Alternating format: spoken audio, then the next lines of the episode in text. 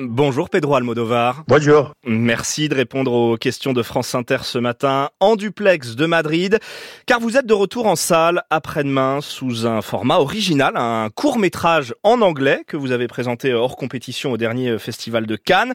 Ça s'appelle Strange Way of Life. C'est l'histoire de deux cow-boys incarnés par Pedro Pascal et Ethan Hawke, deux cow-boys qui se retrouvent 25 ans après une folle passion et la fièvre va remonter le temps d'une nuit, des retrouvailles qui cachent aussi un mystère euh, criminel, on va pas en dire plus évidemment. C'est donc un western, un western pour parler du désir entre deux hommes. Comment vous est venue cette idée? Eh, Alors à l'origine, donc, c'est parti d'un petit texte que j'avais écrit. C'était un dialogue pour faire une toute petite pièce de théâtre à Madrid. Il y a beaucoup de petits théâtres en fait, pour un tout petit nombre de spectateurs une vingtaine, même une dizaine de spectateurs. Et donc ce que j'avais écrit, c'était ce qui est aujourd'hui au centre du film, c'est-à-dire ce dialogue entre deux hommes qui viennent de passer une nuit de sexe, d'alcool et de plaisir, pour montrer comment chacun d'eux réagit à ce qui vient de se passer.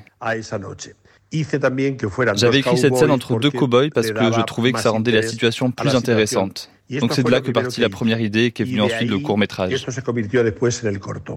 Alors, vous empruntez euh, les codes du western pour tout de suite jouer avec les, les détournés, euh, en particulier les codes machistes du western. Hein. La première scène, le film s'ouvre une, sur fond de romance latino que l'on croit chanter par une femme, et, non, c'est un homme en réalité.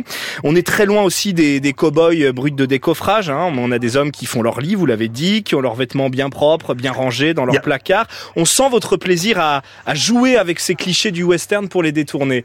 Le western, c'est un genre très ancien et qui a donné de véritables chefs-d'œuvre au cinéma.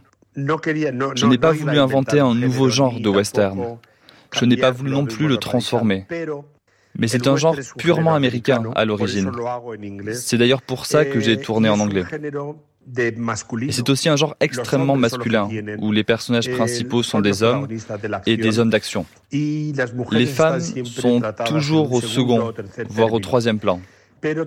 Maintenant, il y a un certain nombre de zones un peu grises, inexploitées, et notamment la sexualité de ces cow-boys et le désir entre deux hommes.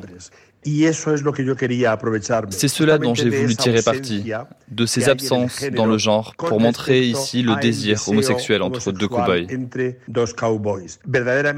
Et c'était pour moi la seule façon de faire un western personnel, de faire venir en quelque sorte le western sur mon terrain, moi, en tant qu'auteur. Et alors justement, cette euh, tension sexuelle dont vous parlez, elle est, elle est omniprésente pendant le film, mais en même temps, elle n'est jamais vraiment visible. Elle est toujours euh, suggérée, implicite. Il n'y a pas de nudité non plus. Vous le disiez, on est après l'orgie entre guillemets. L'intensité de cette passion, de cette tension sexuelle, elle passe finalement par autre chose que par l'image euh, de la de la scène en question. Et si, yo planteo desde el principio oui, et d'ailleurs depuis le début. En fait, depuis le début, je montre qu'il y a une relation physique entre ces deux hommes par le passé. Ça se voit à travers les regards qu'ils se jettent, la façon dont ils se parlent du passé. Et on voit qu'aucun des deux ne veut renoncer à la nuit de passion qu'ils vont passer ensemble, malgré leurs intentions cachées. Ils remettent ces intentions-là plus tard, parce qu'ils ne veulent pas renoncer au plaisir sexuel de cette nuit-là. On pense évidemment euh, au secret de Brokeback Mountain, hein, le film de Ang Lee sorti en, en 2005. Est-ce que c'est un clin d'œil volontaire? Bueno, sí, hay una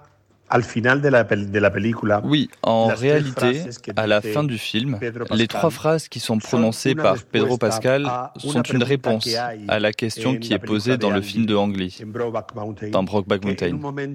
Et quand le personnage joué par euh, Jack Gyllenhaal propose à celui de Heath Ledger de vivre ensemble dans un ranch et d'élever du bétail, L'autre lui répond, scandalisé, Mais que peuvent faire deux hommes seuls dans un ranch D'une certaine manière, je réponds à cette question. 20 ans plus tard. Quand Pedro Pascal dit à Ethan Hawke ce que peuvent faire deux hommes seuls dans un ranch? Je ne vais évidemment pas dévoiler cette réponse, c'est à la fin du film, mais en fait c'est le seul moment où je fais allusion à Brokeback Mountain.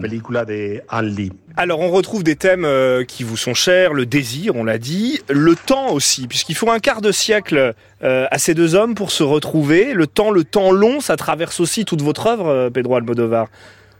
Si, el, el tiempo oui, le temps, effectivement, c'est un concept qui me préoccupe, surtout depuis une dizaine d'années. Un sujet auquel je pense, en tout cas. Et déjà dans Douleur et gloire, il y a une scène où deux anciens amants se retrouvent 20 ans après. Le temps, c'est la biologie, l'évolution du corps finalement. C'est ce qu'on voit tous les matins dans son miroir. Mais c'est aussi pour moi une réflexion non seulement sur le passage du temps, mais également de ce que cela peut faire de se retrouver pour deux amants, de se retrouver longtemps après. C'est un sujet qui m'intéresse beaucoup. Car une histoire d'amour, elle peut, avec le passage du temps, continuer à survivre, ou alors elle peut se diluer, se diffuser et disparaître. Et si j'avais été chanteur ou compositeur, j'aurais composé la chanson des vieux amants de Jacques Brel, qui parle justement de ce sujet, de deux amants qui sont ensemble depuis très longtemps, qui racontent tout ce qu'ils ont vécu, tout ce qu'ils ont souffert et aussi toutes les concessions qu'ils ont dû faire pour rester ensemble. Vous proposez un film en anglais, un court métrage en anglais. Pourquoi pas un jour un film en, français? Est-ce que c'est une envie? Parce qu'ici en France, on en a très envie. Eh, Alors, comme je vous le disais, si j'ai tourné ce film en anglais, c'est parce que le western, c'est un genre américain. Mais je n'écarte pas du tout la possibilité de tourner un film en français. En fait, j'aimerais beaucoup le faire. D'ailleurs, il y a sept ans, j'avais demandé les droits d'un roman de Pierre Lemaitre qui s'intitule Sacrifice. C'est un thriller, un roman d'action qui m'avait beaucoup plu. Et ça aurait été le premier film d'action que je tournais. Mais à l'époque, on m'a dit que les droits avaient déjà été cédés. Cela dit, depuis sept ans, je n'ai pas vu de film qui soit basé sur cette histoire écrite par Pierre Lemaitre. Une question sur euh, ce qui se passe depuis plusieurs semaines, maintenant plusieurs mois maintenant euh, à Hollywood, cette grève historique des scénaristes rejoints par les acteurs qui s'inquiètent pour leur rémunération, pour leur statut, face aux plateformes, face au streaming, face à l'intelligence artificielle. Est-ce que c'est aussi mhm. pour vous, le cinéaste international, une source d'inquiétude? Je crois qu'en Europe, nous vivons une situation complètement différente, avec un autre cadre juridique comparé à ce que vivent les gens d'Hollywood. Je ne parle pas de grandes stars, bien sûr, qui n'ont pas de problèmes financiers, mais plutôt de tous ceux qui constituent le tissu du cinéma. Toutes ces personnes qui dépendent en fait de cette économie. En Europe, en tant que cinéaste, nous sommes complètement indépendants. Nous ne dépendons pas d'Hollywood. Ceux qui sont là-bas ont quand même raison de protester. Par ailleurs, il me semble tout à fait adéquat, tout à fait logique en fait, à partir du moment où ces nouveaux acteurs, ces plateformes sont entrés sur notre marché, que la situation change en ce qui concerne la distribution des films. Il ne faut pas oublier que ces plateformes viennent-elles du monde de la technologie, un monde où il n'y a pas de conscience sociale. Les plateformes, même si elles travaillent dans le milieu de l'entertainment, elles n'en viennent pas. Elles ne viennent pas du monde de la création non plus. Et donc il me semble qu'aujourd'hui, ce qu'il faudrait, c'est actualiser la façon dont on voit les films, dont les films sont distribués etc., Merci Pedro Almodovar pour cet entretien enregistré en duplex de Madrid. Strange Way of Life, c'est un film France Inter et c'est donc à voir euh, dès mercredi au cinéma avec en prime un autre de vos courts-métrages qui ressort pour l'occasion, euh, La Voix humaine. On peut donc voir les deux à la suite en salle cette semaine. Merci aussi à Simon Arestat pour la traduction de cet entretien.